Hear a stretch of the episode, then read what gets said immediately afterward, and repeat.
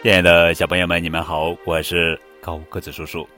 上期节目我们讲到三毛流浪记找到一张舒服的床，接下来我们继续来讲三毛流浪记。好梦不长。原来这是一辆垃圾车。清晨，清洁工拉着他去倾倒垃圾。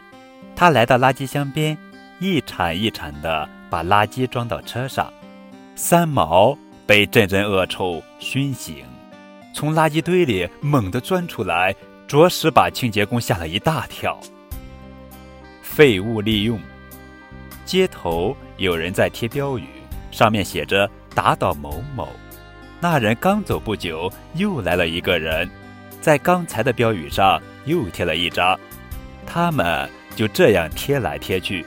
墙上贴了厚厚的一叠，等他们两人走了，三毛撕下标语铺在地上当褥子，睡在上面还真舒服。威胁之下，路边有人在施舍残羹剩饭，三毛也想讨点吃，他没有桶，就把饭菜用衣服包住。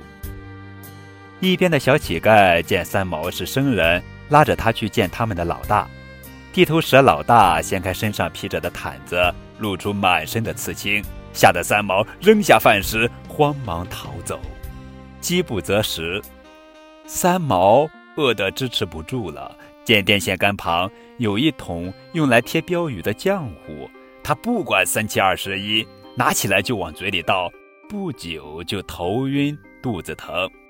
这时贴标语的人发现一桶浆糊。都被三毛喝光了，就气势汹汹地揪着三毛的头发，指着标语说：“记住了，夏天要注意饮食卫生。”穷途末路，三毛看见有钱人正在训狗，主人把包子抛出去，大黑狗就会跃起，一口接住包子。每餐一顿后，大黑狗摇摇尾巴走开了。三毛实在饿极了。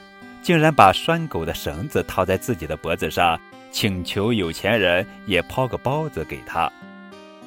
你争我夺，训人表演，这倒新鲜。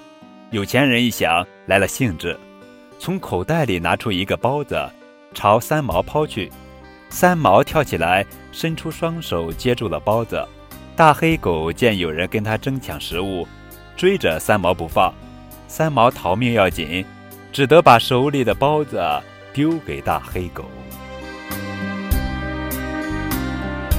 好了，小朋友们，今天我们就讲到这儿，明天我们继续来讲《三毛流浪记》的故事。